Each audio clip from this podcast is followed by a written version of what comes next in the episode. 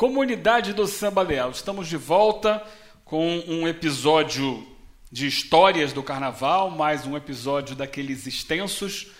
Fazia tempo que eu não produzia um desses, mas acho que a ocasião pede, porque a gente vai estar reverenciando é, um dos grandes nomes do nosso carnaval, que nos deixou recentemente. É, um cara que representava algo que está em falta no carnaval: a alegria, a espontaneidade a vibração do povo, o quinho do salgueiro. É, quando eu comecei a me organizar para produzir esse episódio, não faz tanto tempo, foi um dos mais rápidos que eu produzi, eu entrei em contato com o Paulinho Barbudo, lá da Ilha do Governador. Né? Paulinho já foi de tudo na ilha, um grande sambista. E queria a ajuda dele para trazer pessoas com depoimentos, pessoas que tivessem convivido com o, com o Quinho na época da ilha.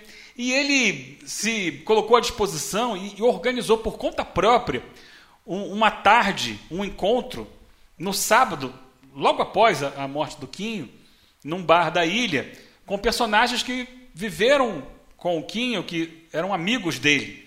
Então estiveram lá o Carlinhos Fuzil, ou Fuzileiro, é, o Marquinhos do Banjo, o Almir da Ilha é, e outros amigos.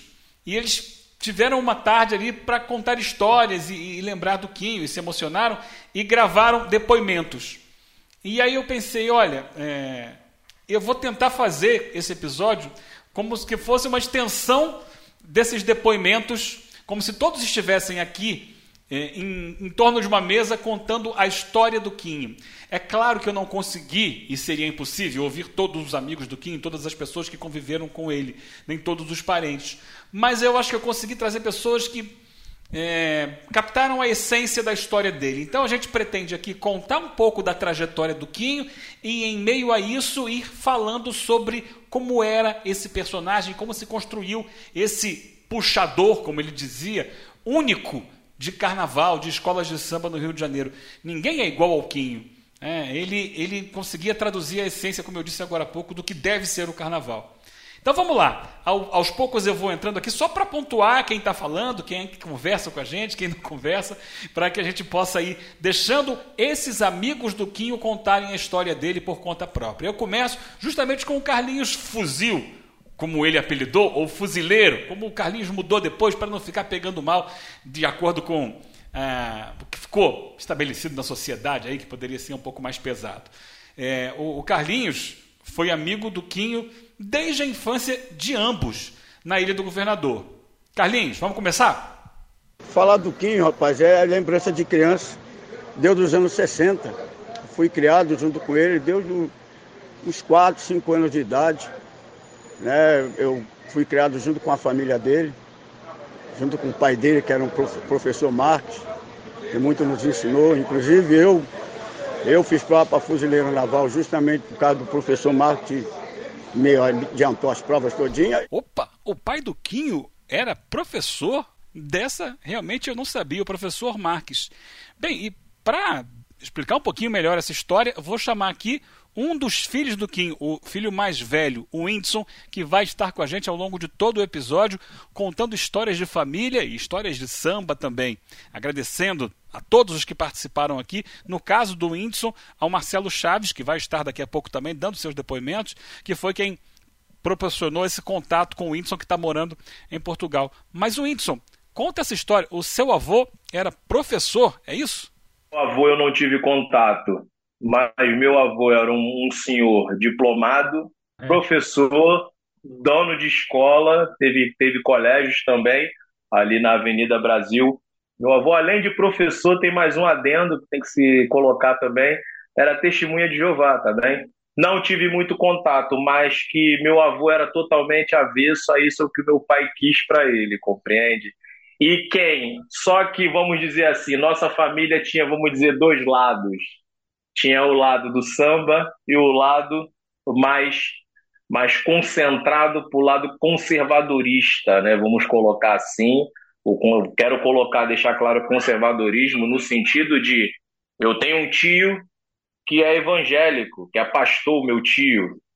Então tinha essa lacuna ali de abertura entre um lado e outro da família. Mas eu tive pouco contato com meu com, com meu avô. Já tive mais contato com a minha avó Célia, a mãe do meu pai, que também é falecida. Ela sempre teve à frente, vendo coisas de samba, a família inteira. Se você for puxar os primos do meu pai, meu padrinho, minha madrinha, todo mundo foi do meio do samba. Meu padrinho, meu padrinho é fundador do Acadêmicos do Dendê. Para o que meu pai queria, meu pai tinha tudo para dar certo nesse sentido, porque ele já, já tinha uma, uma vasta família já envolvida no mundo do samba, entendeu? E o Quinho, cara, é o extrovertido. O Quinho sempre foi o, o, moleque que tinha as ideias dele formadas. Ele, no futebol ele era danado e a gente jogava futebol, ficava, brigava de manhã, ficava de bem de tarde. E a gente ia para a praia junto, né? Fizemos muita coisa. E o Quinho é um grande marcador de quadrilha, cara. Ele já moleque, já gostava de brincar com, essa, com esse negócio de quadrilha e tudo, e se tornou, antes de se tornar o grande Quinho do samba, foi um dos maiores marcadores de quadrilha de São João, da Ilha do Governador e do Rio de Janeiro, que ele ganhou muitos prêmios com, a, com, com, com, essa, com essa ousadia que ele tem. Né? Que ele, eu falo tem que para mim ele continua vivo, que ele, ele, o, legado dele ficou para todos nós. De novo eu vou interromper aqui o Carlinhos. É, o Quinho foi marcador de quadrilha? Eu não sabia disso. Explica que história é essa, Carlinhos? Quando ele se mudou para a casa do avô dele, eu cresci do lado dele. Ele se mudou para a casa do avô, que era já na Zurique. Aí ele passou a ser o marcador, mas já estava já rapazinho, marcador de quadrilha no Arraial do Zuricão, onde ele conheceu a Denilza, a primeira esposa dele. E ela passou a dançar na, na, na quadrilha do, do Zuricão, que era, que era ensaiada pelo Kim. Ô, Whindersson, você sabia dessa história do Zuricão? E o nome é Zurique, realmente. É uma comunidade ao lado do Dendê, na Ilha do Governador. O nome da quadrilha era, Arraia, era Arraiado Zuricão. E o, a quadrilha era a quadrilha do Zuricão, exatamente, exatamente. Eles participavam, eles participavam de campeonato mesmo dentro da ilha, fora da ilha, saíam para dançar em tudo, apresentações. Disputaram, eu lembro muito da festa do, do coqueiral, festa da panela, e fui lembrando algumas festas. Eram era, era meses e meses de concentração para fazer ensaios, era uma coisa mesmo levada a sério mesmo. E ele levava isso muito a sério. Whindersson, você acha que ter sido marcador de quadrilha influenciou no estilo de cantar samba do seu pai, de puxar samba do Quinho? Posso te falar que foi 99% veio daí. Pode ter certeza disso. A essa época veio de quadrilha e depois, posteriormente, foi o que veio a, a, culminar, vamos colocar assim, eram os gritos quando ele foi trabalhar na feira tiver o gogó, se ele não tiver a voz, ele perde pro, pro, pro, vizinho do lado. Vou colocar aqui no nosso papo o Márcio André, compositor, ex-presidente, diretor de carnaval, tudo na ilha. E o Márcio André acompanhou também um pouco dessa infância do Quinho lá na Ilha do Governador, hein? Ele também jogava bola, é, o Márcio? É um garoto bom de bola, gostava de samba, tinha uma convivência com mesmo a patota ali do. Inclusive era convivência com Carlinho Fuzil. Os apelidos que eu, que, eu, que eu tive na vida e tenho foi o próprio Quinho que, que me deu, que me deram esses apelidos. Primeiro, Carlinho da Rosa, que eram, muito, eram muitos carros na, na rua, onde a gente foi criado, e ele, para diferenciar, começou, começou a me chamar da Rosa.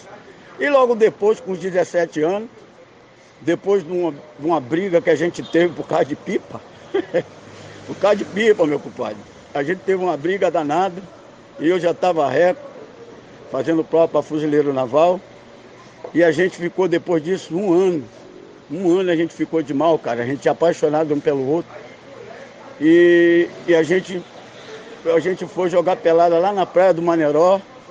Ele chegou, sentou do meu lado, sentou do meu lado e falou assim para mim: Ô, ô da Rosa, poxa, nós já estamos ficando adultos, nós não podemos mais ficar de mal depois dessa infância todinha que a gente viveu.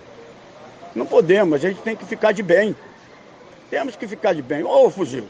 Ô, aí foi quando ele me deu o apelido de fuzil. Ô, fuzil. Fica assim não, vamos ficar de bem. Cara, desse dia em diante a gente nunca mais. A gente nunca mais é, é, ficamos, ficamos de mal e nunca mais jogamos um contra o outro. Nunca mais. E como é que foi o início dele no mundo do samba, Márcio André? Quem começou no Boi da Freguesia, né? Era o bloco Boi da Freguesia, que depois se tornaria a escola de samba Boi da Ilha, né? É, em 81, 82, 83, por aí, frequentar, cantava, defendia o samba e tal. Cara, ele começou junto comigo no samba, na, no Boi da Freguesia e tudo, mas ele era fã ardoroso do Haroldo Melodia. Ele já moleque, com 9, 10 anos, já falava.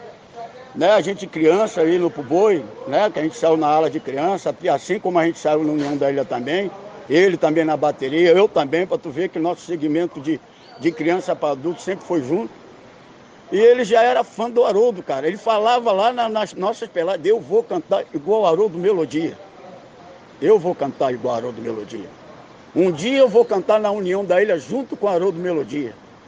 Falava isso era, e era enfático, e ele afirmava isso porque ele falava as coisas com uma certeza que, que você olhava assim e parece que estava acontecendo mesmo. Quem foi meu parceiro em muitos sambas, samba de terreiro. Para você comer, ver como é que era, Eugênio. É, eu fiz um samba chamado, chamado Pedra da Saudade com ele. A gente tava, a gente tinha que apresentar um samba de terreiro no boi da freguesia. A gente estava sentado na rua onde tinha uma pedra que a gente moía vidro e era um meio fio. Ele falou, ô, oh, temos que fazer um samba de terreiro para apresentá-lo amanhã. Aí eu falei, porra, cara, qual o tema? Eu olhei para a pedra, eu falei, pô, essa pedra estava Deus de criança, a gente fez um samba de terreiro falando da pedra da saudade. E a gente começou, pedra da saudade, que por ti sinto amizade, quando eu me lembro dela, ó oh, que felicidade, na rua que eu costumo passar, costumo passar, ela está sempre no mesmo lugar, eu gosto de apreciar, essa pedra encantadora, igual a ela não há, não há. Não há, não há, não há. Esse é o destino dela e ninguém pode mudar. Não há, não há, não há. Esse é o destino dela e ninguém pode mudar. Esse foi o primeiro samba de terreiro que eu fiz com Kim. Esse, que marcou a nossa história e depois vieram diversos. Mais um aqui no nosso papo é o Marquinhos do Banjo, que faz parte do Carro do Som da Ilha há muito tempo, compositor, cantor, já foi intérprete também do Boi da Ilha, é, e também conhece o Quinho há muito tempo. Como foi que você, você teve o primeiro contato com ele, Marquinhos? Eu conheci o Quinho no, nos anos 80, quando ele era cantor do Bloco do Boi da Freguesia, que ensaiava aqui na esquina da minha rua. Depois virou escola de samba. Ele foi levado para a União da Ilha pelo meu tio Zico e o Paulinho Barbudo. Meu tio Zico e o Quinho trabalhavam juntos na feira. Deixa eu botar o Paulinho Barbudo na roda aqui, então, Paulinho. Me conta como é que foi essa história da, da ida do, do Quinho para a União da Ilha. Você participou diretamente disso. Me conta aí. Mais ou menos no meado dos anos 80, é, o nosso querido e glorioso Haroldo Melodia, ele estava assim naquele momento, né, no auge da carreira dele, e estava um temperamento um pouco difícil de se lidar e tal. O Haroldo sempre teve uma personalidade muito forte, um talento assim, fora do comum, né? Mas com essa personalidade forte que era muito peculiar, peculiar para ele, né? Então a gente precisava colocar uma sombra, né, no, no seu Haroldo Melodia. E nessa ocasião a, a Rio Tour promoveu um concurso de samba exaltação para as escolas de samba, em que os dois sambas é, finalistas seriam gravados em um compacto simples, né? É, os dois lados da, da, da, gravação com os sambas exaltações da, da, da escola de samba. E aí foi o momento da gente trazer o Kim para a União da Ilha. Foi o, o, samba, até um dos sambas que venceram esse concurso, foi do, do Edinho Capeta e do Marcos Paiva e foram eles que, que nos falaram. Na época, a direção de harmonia da União da Ilha era eu e o Zico, o Celestino, seu Celestino, gente boa, baixinho, grande amigo, grande parceiro. Então, eles falaram: olha, tem um rapaz lá no, no Boi da Ilha que canta muito, tem um timbre de voz diferente e tal. Você precisa ouvir o cara. Era a hora, então eu digo, eu digo falei para ele: ó, então é hora da gente lá ouvir esse rapaz e, e trazê-lo. Porque até então, o Genil não conhecia o Kim. Não, não, fazia a menor ideia. Depois que eu fui saber, ficamos amigos, essa coisa toda, mas até então eu não conhecia o Kim. fui conhecer lá, fui lá, vi ele cantar, vimos, né? Ele cantar, eu digo, não, é o cara mesmo, vamos levar ele. E foi feito o convite, ele aceitou e foi gravar esse compacto simples, né? E me lembro bem, foi, eu levei ele no estúdio, ele, ele meio preocupado, né? Porque nunca tinha gravado. E essa gravação foi feita no estúdio Transamérica, ali na, na rua 24 de maio. Acho que, acho que nem existe mais esse estúdio. Mas nós fomos lá, eu falei, ó, fica calmo, canta como você canta na quadra, como você canta lá no boi, como você canta lá na, nas suas rodas de samba, entendeu? Fica tranquilo, não se preocupa não, cara. Vai de boa, vai de boa. Almir da Ilha, chega mais. Conta aí como é que foi esse momento, porque você também participou da votação para o Quinho ser aceito na ala de compositores da ilha, foi isso? O, o Quinho, eu tive o, o prazer, né? É, de até votar, ter uma votação na época. É, eu fazia parte da diretoria da ala, juntamente com Haroldo Melodia, que era o presidente, era secretário da ala, né? E nós fizemos, no caso, uma. Teve uma votação com o Maurício Gazelli, presidente na, época, né? Ele pediu, ele estava querendo fazer um concurso para entrar compositores na ala, né? E, e, e, principalmente foi direcionado mais para a parte de, de, de, de, pessoas que interpretavam. Aí direcionou cinco vagas e o Quinho, no, no caso, fez concurso, né? O Quinho participou do concurso, o Quinho, o Amaro, outros concursos, e o Quinho foram selecionados para entrar para a de compositores. Então, isso é um adendo para dizer que, independente disso, o Quinho era compositor da União da Ilha, fazia parte da aula dos compositores, né? Passou a frequentar a escola, a defender samba dos compositores, né? Da, da, da, disputas de samba enredo, etc e tal. Em 84 ele começou a defender o samba do Aurinho da Ilha, na ilha lá na União da Ilha. Começou, o Aurinho botava ele junto para cantar na defesa do samba e tal, aquele negócio todo. E ele sempre lá presente e tal. No concurso de 1985, que inclusive eu, eu participei da, das finais também do, do, samba, ficaram quatro sambas quatro finais, e, e, o Quinho era o intérprete, um, do, um desses sambas que chegaram à final. Né? E, e, e o Haroldo era o cantor oficial da escola. Mas, inclusive, era parceiro do Haroldo, mas nós tínhamos tudo, tudo certo, pra, tipo como acontece em escola de samba, né? estava tudo mais ou menos alinhavado, não sei, através do Haroldo, contato com o presidente, aquele negócio tudo, tudo certo para vencermos o samba enredo.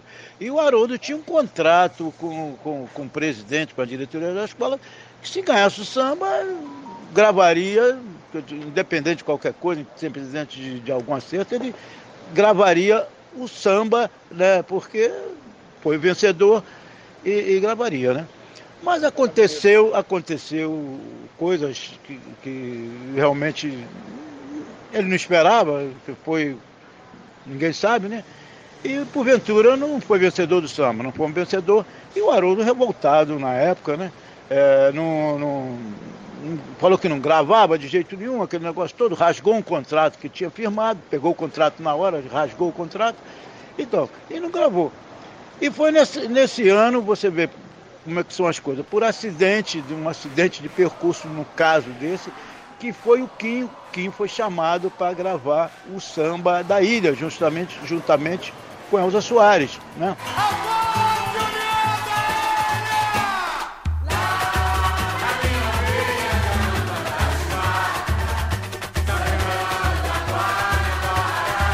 Por sinal, um enredo pesado, um samba pesado também, a escola nem se ouve bem no desfile.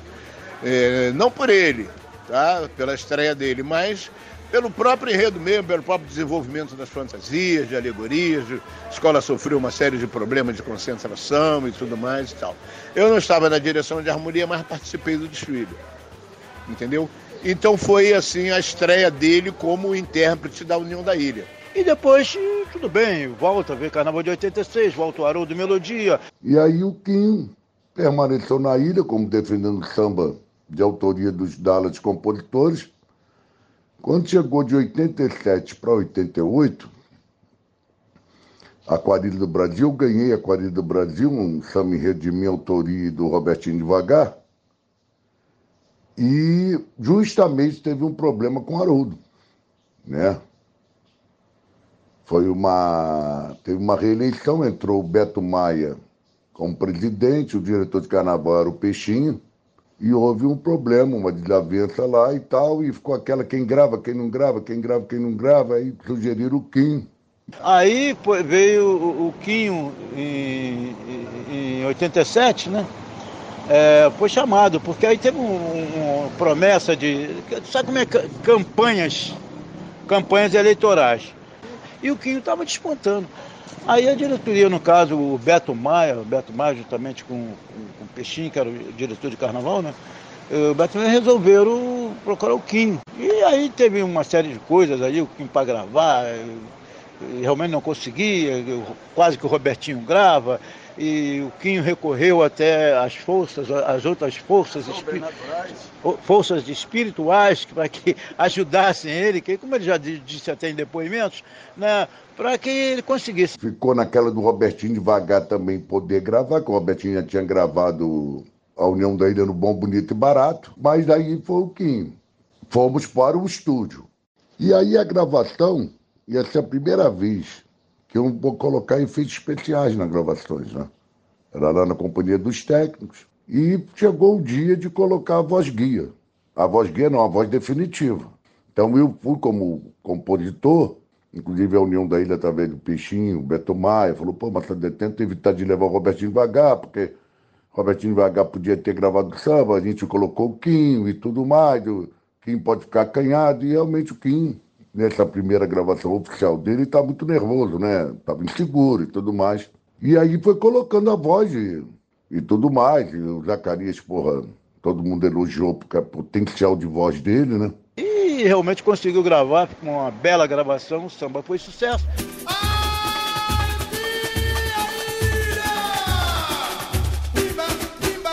Saudade só deixou saudade pra ser mais um.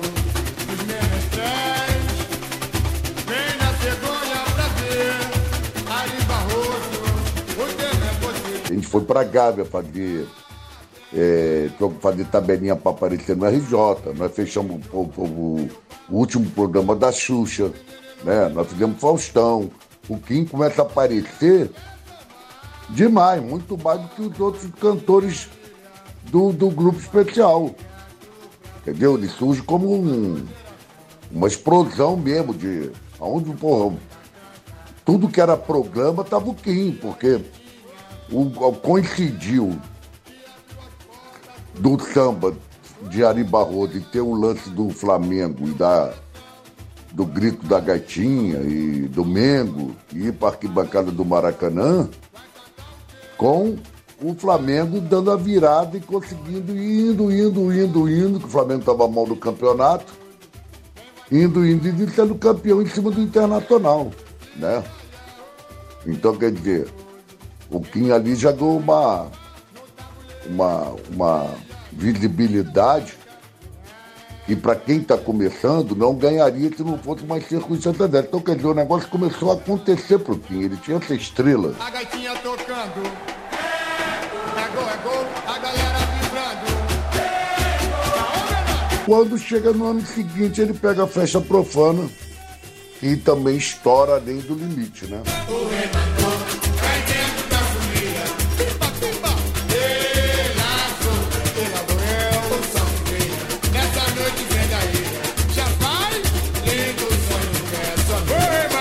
89 ele me convidou e um fato curioso, ele bancou a minha permanência no carro de som da ilha tocando cavaquinho, já que existiam na época alguns diretores que tinham receio pela idade, né? Então eu posso dizer que, assim, se eu estou esse tempo todo na União da Ilha, 42 na escola, especialmente 35 no carro de som, eu devo isso ao Quinho, entendeu? E com certeza o Quinho, assim, eternizou o seu nome na história do nosso carnaval. Festa profana, que foi o grande lance do Quinho, né? Festa Profana foi que realmente jogou o Quinho lá no, no mundo do samba. É, além de pô, tocar em todos os bailes de carnaval e tocar como a Aquarilha também tocou, ele ultrapassa e chega em outras casas, em outros lugares, né? que o mundo do samba não chegaria. E aí ele já tem a personalidade dele, a característica dele, né? De extrovertido, de colocar uma roupa diferente, de ir para um lado para o outro no palco, de fazer aquele negócio dele. E ele, nesse samba, ele fez uma, uma explosão no refrão do meio, né? É, eu vou tomar um porre de felicidade, eu vou sacudir, vou zoar toda a cidade. E ele começava na segunda, ele começava. Oi, pum! E aquilo, rapaz, quando fazia na quadra, era a quadra inteira dava essa explosão. Ficou uma característica que era um negócio impressionante. Então ele começou a conquistar, a conquista que ele tinha do público, da presença dentro de palco, da interpretação dele, ficou um negócio impressionante. Ah, ninguém tinha, fazia isso. Entendeu? Ninguém tinha essa comunicação tão direta com o público como quem tinha. Como quem tinha. Vou colocar mais um fã do Quinho e amigo dele aqui na nossa roda. É o Sid Clay, mestre sala do Salgueiro. Fala, Sid Clay, e a sua relação com o Quinho? Na verdade, Joana, assim, eu sempre fui fã do Quinho desde de moleque, né? Quando eu comecei a entender samba aqui na minha casa, né? Dos vizinhos, eu ouvia muito sambas, né? E, e a voz do Kim realmente era diferenciada, não só a voz, mas os bordão dele, os cacos, né, que ele fazia. E aquilo dali me marcou, né? E na época ele estava na ilha, né? Poxa, assim, era uma, uma coisa que eu tinha ele como ídolo, né? né? Continuo tendo, né? E, e logo em seguida o Kim vai pro Salgueiro. Bem, eu convoco aqui então o ex-presidente do Salgueiro, Paulo César Mangano, para falar como é que foi essa ideia da escola de levá-lo, né, de tirá-lo da ilha e levá-lo para a Tijuca. Na época ele não era exatamente o presidente, mas já fazia parte da diretoria. Conta pra gente, Mangano. Nosso desfile no Carnaval de 90, não tivemos nosso puxador, não foi bom, era já um puxador de muito tempo, de Salgueiro, um ótimo puxador também, mas não correspondia mais a força do Salgueiro. Eu, converse, eu e seu Miro conversando, chegamos à conclusão que o Quinho era a cara do Salgueiro, o que o Salgueiro precisava. O Salgueiro já era o maior ensaio que tinha nas escolas de samba e precisava de um grande puxador. E o Quinho se encaixava perfeitamente. Então, o sobrinho do seu Miro, o Guaraci, nós chamamos o Guaraci, pedimos para ele ir na ilha procurar o Quinho e trouxe o Quinho. Fizemos uma proposta a ele, fechamos com ele e ele veio para o Salgueiro. E foi um sucesso total.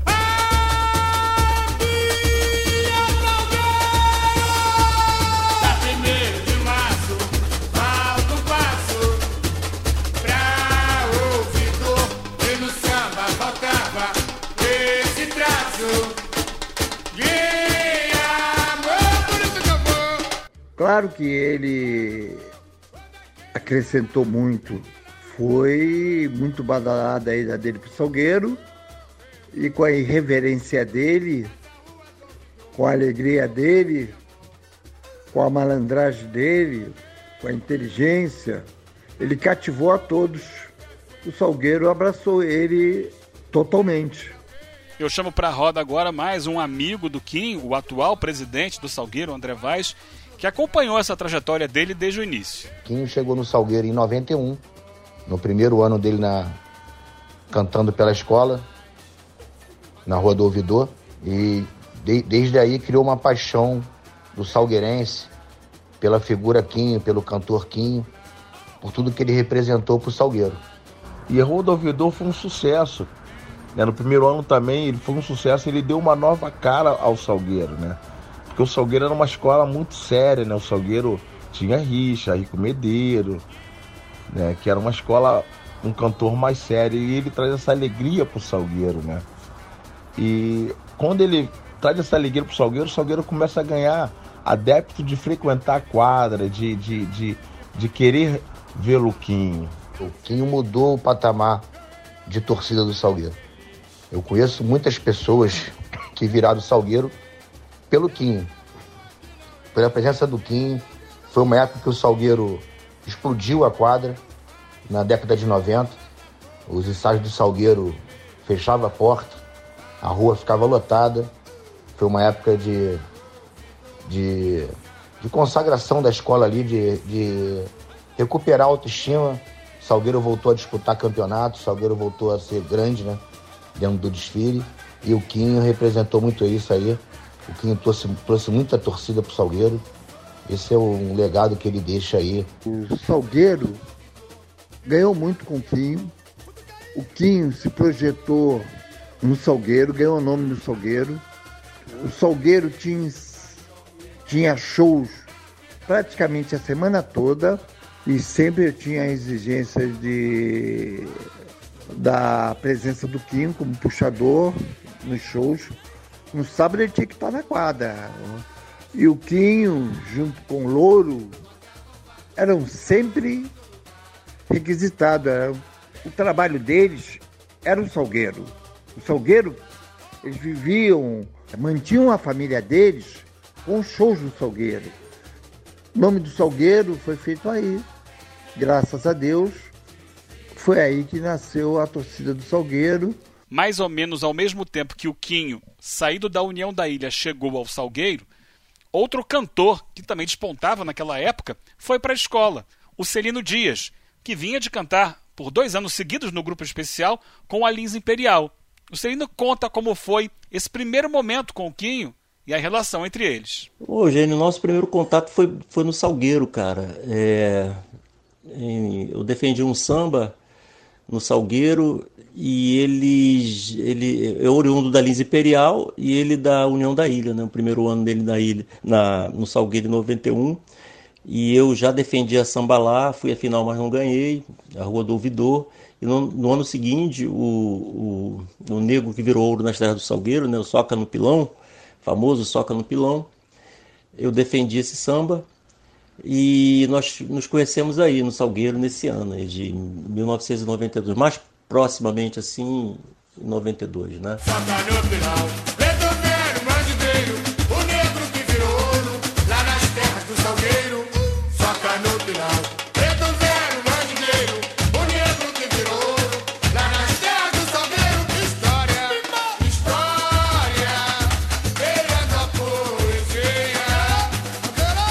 Era difícil, cara. Ele não era muito fácil, não. Porque, principalmente comigo, que as pessoas sempre notavam que uh, aparentemente havia uma certa uh, rivalidade né, entre eu e ele ali, porque o seu Miro gostava muito de mim e o Maninho gostava muito dele, né? É, inclusive tiveram episódios assim de, de, de ciúmes tal.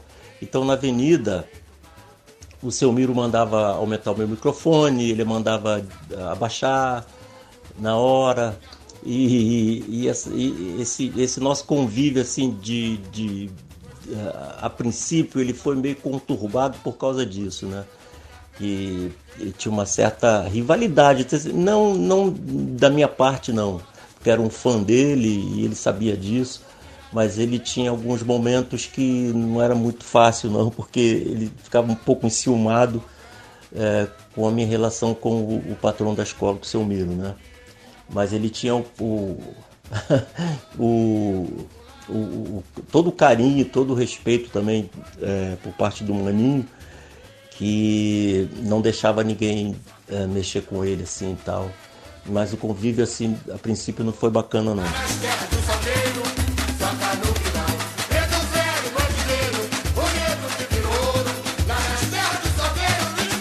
Quando eu defendi o Soca no Pilão, é, quando ele estava no estúdio gravando, eu recebi uma ligação do patrono da escola, do seu Miro Garcia, pedindo para ir para o estúdio, mas era assim, ó, você vai imediatamente para o estúdio lá em, em, Copacabana, porque o Kenho não está conseguindo botar voz no samba, tá rouco tal. E naquele ano eu seria o cantor da escola cantor oficial. Ele ia ser dispensado, é, porque tudo acontecia muito rápido lá no Salgueiro, né? Como tinha uma, uma, uma certa urgência, já tinha adiado duas vezes a voz, ele não estava conseguindo, ele estava com problema mesmo na voz na época. E eu falei assim: olha, vamos esperar mais um pouquinho, porque o cantor é ele. O público do Salgueiro quer o Quinho no Salgueiro, não Celino. Estou lá é, para ajudar, para ser o auxiliar dele, fazer o que eu gosto, que eu amo, que é cantar samba enredo, mas o cantor é ele. Então, eu acho injusto uh, e não acho legal da minha parte é, ir para o estúdio agora. E, e ele não estava nem sabendo, tá? Ele estava em casa esperando melhorar e eu recusei. Fui para casa do seu Miro, expliquei ao seu Miro, pedi para que ele interferisse na, na, na, na, na data limite para botar voz, é, que o Quinho ia melhorar, é, ele estava é, se tratando, que ele ia melhorar. Pô, mas é a tua oportunidade. Eu falei assim: não, desse jeito não. desse jeito eu não quero não. É, e ele foi, foi pro, pro estúdio gravar. Uma semana depois deu tudo certo, ficou bacana a gravação. É, ele viu, pô, se ele não me respeita mesmo, se ele não gosta de mim e, e não quer pegar o meu lugar de jeito nenhum, porque falaram para ele, né, o que aconteceu e tal. Quem começou a conviver com o Quinho nessa mesma época, neste mesmo Salgueiro, foi o atual intérprete da escola, o Emerson Dias, que é sobrinho do Celino, que a gente acabou de ouvir. O Emerson lembra essa passagem. Meu tio Tiãozinho de Salgueiro, um dos compositores da Academia do Samba, é, fazia seus sambas para concorrer no Salgueiro e eu era um apaixonado desde muito moleque mesmo. 9, 10 anos de idade. Frequentava o Salgueiro com ele, fazendo esse papel. E surgiu o Salgueiro Mirim, a alegria da passarela eu estava lá envolvido, vi grandes nomes surgirem, Dudu Nobre, Lucinha, Leonardo Peça, é, daquela geração. E eu queria estar com eles, eu queria ser um deles, né? Então comecei a me envolver no Salgueiro, sendo que foi, eu tive um, um evento que, que cruzou o meu caminho. Eu fui cantar do carnaval de 91 para 92 a disputa do Soca no Pilão, sobre o café. E Samba veio a vencer. Então, os meus planos, que eram de ser cantor da escolinha Mirim de Salgueiro, foram por água abaixo, porque o Quinho já começou a minha história aí. Ele foi lá, me escolheu para ser um dos cantores do Salgueiro, juntamente com meu tio, Celino Dias. E assim começou a minha história como cantor. E aí veio a grande explosão do Explode Coração em 1993.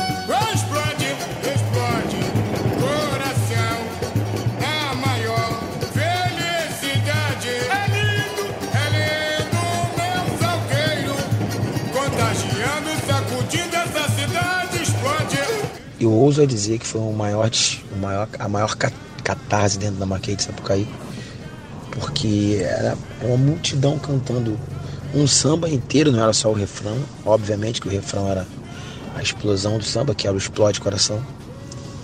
Mas a gente literalmente desfilou chorando desde a primeira. Eu não digo nem da primeira nota, porque a gente não precisou nem cantar. Quando anunciou o Salgueiro, as arquibancadas começaram a cantar o samba. E quando o Salgueiro entrou mesmo valendo, valendo o desfile era uma emoção muito grande que a gente sentia ali dentro. Então, literalmente, a gente chorando, Kim, eu, Celino, Jesus o Djalminha. Esse era o carro de som do Salgueiro na época. Mais uma pessoa entrando na nossa roda aqui é o Marcelo Chaves, primo de Quinho, amigo muito próximo, assim, confidente, que viveu com ele muitas e muitas histórias. E, inclusive, esteve presente nesse carnaval de 93. Em 93, o Kim também, eu tive com o Kim também no Salgueiro, a gente pode-se dizer que foi campeão junto. A gente olhava assim, o Kim falava, caramba, esse samba tem um negócio nele que eu não sei explicar o que, que é. E ele cantava, que ele cantava, cantava, cantava, cantava, cantava sozinho, falava comigo pelo telefone, na época não tinha celular. Ele ligava para minha casa e ficava explode coração. E cantava e a gente ria pra caramba do samba. Aí um dia minha falecida mãe, que ele também gostava muito da minha mãe, a tia, né? Minha mãe falava assim, quem? Esse samba vai ser campeão. Ele, ah, se esse samba for campeão, eu vou fazer uma festa pra senhora. e fez, fez um churrasco lá em casa. E aí você já imagina como é que não foi. E quando eu vou pro Salgueiro, em 1994, né? Para ser, pra ser um segundo mestre-sala, né? É, o Kim sai do Salgueiro, né? 94 ele não desfilou. E ele foi para a ilha, voltou para a ilha. O problema foi depois do Esporte Coração que ele me procurou e fez uma pedida de um valor muito grande. As pessoas ainda usaram muito ele, o ego, e ele saiu da realidade com alguns problemas que ele tinha também. Ele saiu da realidade e ele queria um valor que não era viável financeiramente para o Salgueiro. E a gente tem que ter pé no chão. Não íamos pagar um valor excessivo que estava fora da realidade do carnaval naquela época. Totalmente fora. A gente tinha que ter pé no chão. Porque não tinha que pagar só o quinho. Tinha que pagar desde dos serviços gerais ao puxador, que nessa época, inclusive, o seu Mírio, o Maninho e os grandes banqueiros estavam presos, né? Por aquela doutora Denise Frossard, e eu tinha minha realidade, e eu tinha a realidade do Salgueiro. E o Salgueiro tinha perdido também, nós tínhamos perdido a quadra, fechada a quadra, porque a quadra não era do Salgueiro, a quadra era da alugada, né? Alugar da fábrica Confiança. A gente estava em obra, aumentando a quadra e tudo, e foi fechado. E a gente estava sem quadra, não tinha como pagar o, o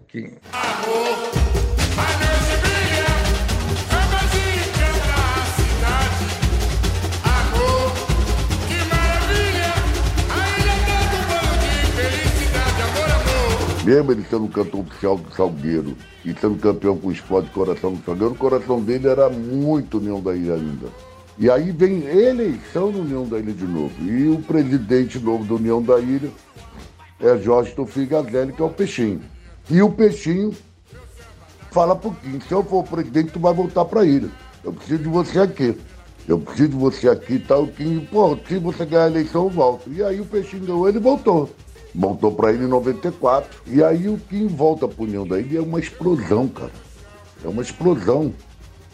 A ilha estava assim numa fase que a quadra já não ficava mais cheia. E de repente o anuncia o Kim volta e a quadra explode. Né? Com a volta do Kim, o Kim começa a usar um sobretudo que vai lá no, no calcanhar e joga para lá e joga para cá e faz aquele. E a quadra lota de, de não só do pessoal do sambismo, mas nota também da garotada, das pessoas novas e tudo mais. A ilha volta nas campeãs. O Salgueiro e o Quinho chegaram à conclusão que não foi bom para nenhum dos dois. Ele ter ido para a ilha, o Quinzinho, que substituiu o Quinho, que ele era do Império Serrano, ele veio para o Salgueiro desempenhou a função dele bem, mas todo mundo sentiu falta do Quinho. E o Quinho sentiu falta do Salgueiro. Viu qual era a realidade. Então ele procurou a mim, o seu Miro e o Maninho e voltou, graças a Deus, para o Salgueiro. Foi isso que aconteceu. A realidade honesta é essa, a verdade honesta é essa. Em 95 ele retorna e foi onde que eu conheci o Quinho, que aquela simpatia, eu me tremia todo, poxa, falava, ó, já teria vida, né? A gente sempre brincava assim. E ao longo desse tempo a gente foi construindo uma, uma amizade muito, muito legal, né? É, eu passei a ser primeiro, a gente frequentava mais shows juntos, mais apresentações, gravações. E o Quinho a gente sempre foi muito próximo, cara. O Quinho era uma pessoa é, o que ele era no palco, ele também era fora do palco, né? E a gente teve um, um, um, uma afinidade muito grande, né? Assim, de eu, de, eu, de eu frequentar a casa dele, né? Por de ter conhecido a mãe dele. o, o, os irmãos dele, né? Assim, a gente, a gente criou um, vínculo muito grande, né?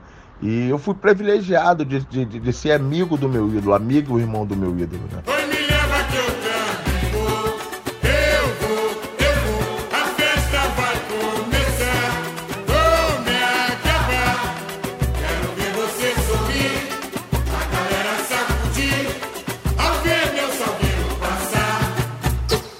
Até que em 95 o Kim voltou pro Salgueiro. E aí a gente ficou mais junto ainda, porque é, para ele, o fato de eu ter tentado ir com ele para a ilha fez ele, ele, ele ter um pouco mais de confiança. Então, literalmente, eu era o cara de, de, de grande confiança dele ali. 95, 96, aí foi 97, 99. Em relação ao meu relacionamento com Quinho, a minha amizade com Quinho, Quinho meu irmão, é, se fortaleceu muito em 97, 98, quando eu assumi uma ala no Salgueiro. E era um momento complicado na minha vida, eu estava desempregado, estava sem dinheiro, tinha compromissos de ala. Foi quando ele me ajudou muito. Ele, a gente fazia algumas festas, eu e meu irmão, Adriano. O Kim ia lá cantar de graça, para atrair público, para comprar ingresso. Ele também deixava usar o nome dele para anunciar as fantasias. E graças a Deus a gente conseguiu vender as fantasias e, e conseguiu fazer um relacionamento ali de gratidão eterna ali. Muitas vezes eu, eu tava na rua do Salgueiro com 30 reais no bolso. A gente ficava naquela opção, se ia, ia beber uma cervejinha lá fora, eu ia gastar os 30 para entrar na quadra e não ia beber, não ia conseguir beber na quadra. E ele me botava para quadra, botava meu irmão para dentro da quadra, que ele tinha uma quantidade de ingressos. E ali começou o relacionamento André Kim, a amizade, a irmandade. E na campanha já ele me apoiou muito. Ele me apoiou muito na campanha. E graças a Deus a gente conseguiu vencer aquela eleição que foi difícil. E logo, e logo que a gente assumiu, um dos primeiros atos nossos foi trazer o Kim de volta para cantar no carro de som lá do Emerson. Eu tive uma relação muito boa o Kim.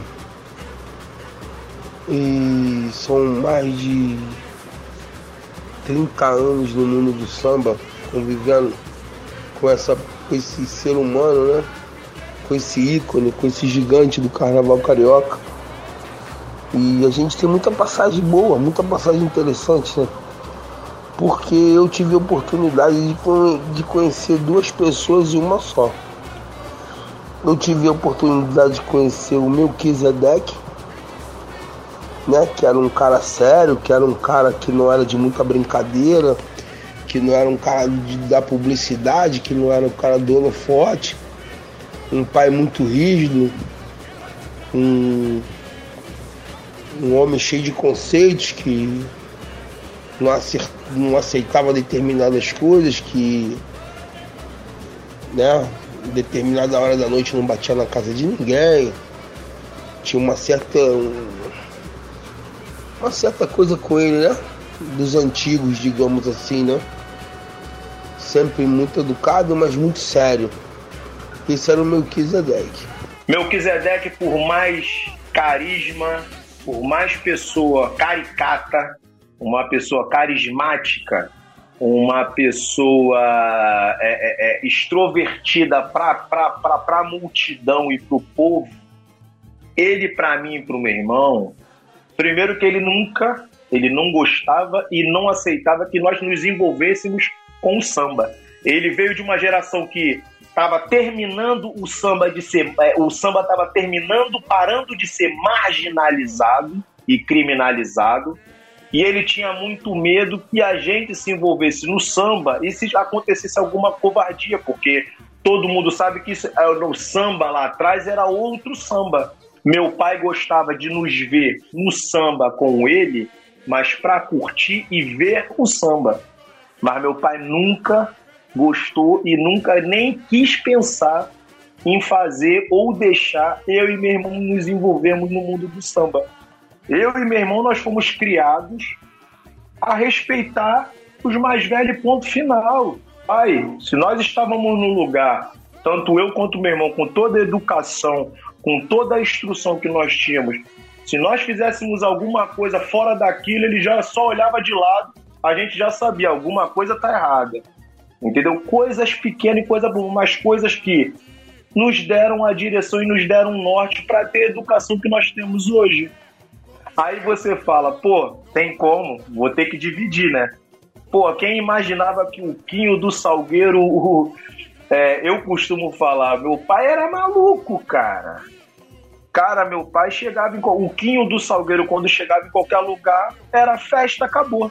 O Melquisedeque com a gente em casa, sentava assim na mesa, a gente sentava para jantar ou para almoçar, ou saíamos para almoçar, ou saíamos para jantar.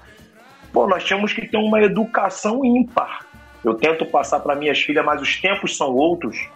Não tem como, não tem jeito. Os tempos são outros, mas a educação que eu tive foi essa. Bença pai, bença mãe, senhor, senhora. Minha madrinha, se eu chegasse na minha madrinha, se eu não desse beijo na mão, já era chamada atenção. Quinho do Salgueiro era bagunça, alegria, amor, brincadeira 24 horas. O meu bicho, o cara era ríspido, o cara era duro, o cara era firme. O respeito não se compra, pô. Lugar nenhum. Ele pode te enganar que te respeita, te comprando, mas não te respeita. O Quinho, ele, ele, ele, ele tinha aquele vozeirão todo dele, né? Um timbre diferenciado pra caramba, né? Mas ele nunca foi muito responsável assim com a, com a sua voz, não, né?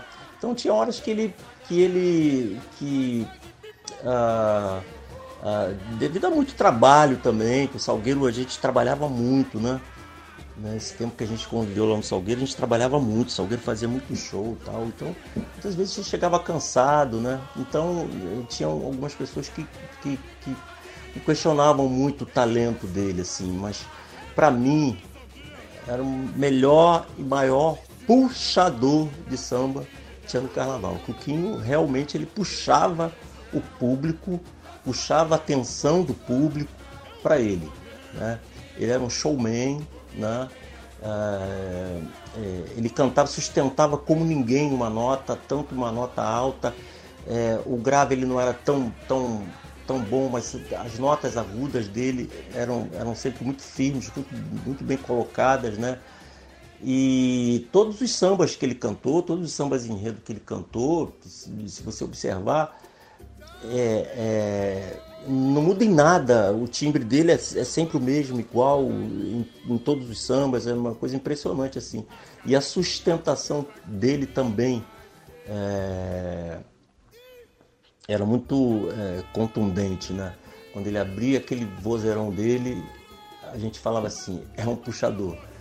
Realmente é um puxador, porque ele chamava, ele trazia todo mundo com ele, chamava atenção, é, tanto pela, pela interpretação quanto pela performance é, é, é, dele em palco. Era impressionante, impressionante. Esse jeito dele de interpretar o samba, né? E ele se tornou único, né? Se tornou único, entendeu? É, em relação a esse tipo de interpretação, esse tipo de comunicação direta com o público, das pessoas quererem ver ele, entendeu? Vibrar quando ele vai subir no palco e tal. Então esse era o Kim. Eu sou puxador porque eu gosto do povo e do povo.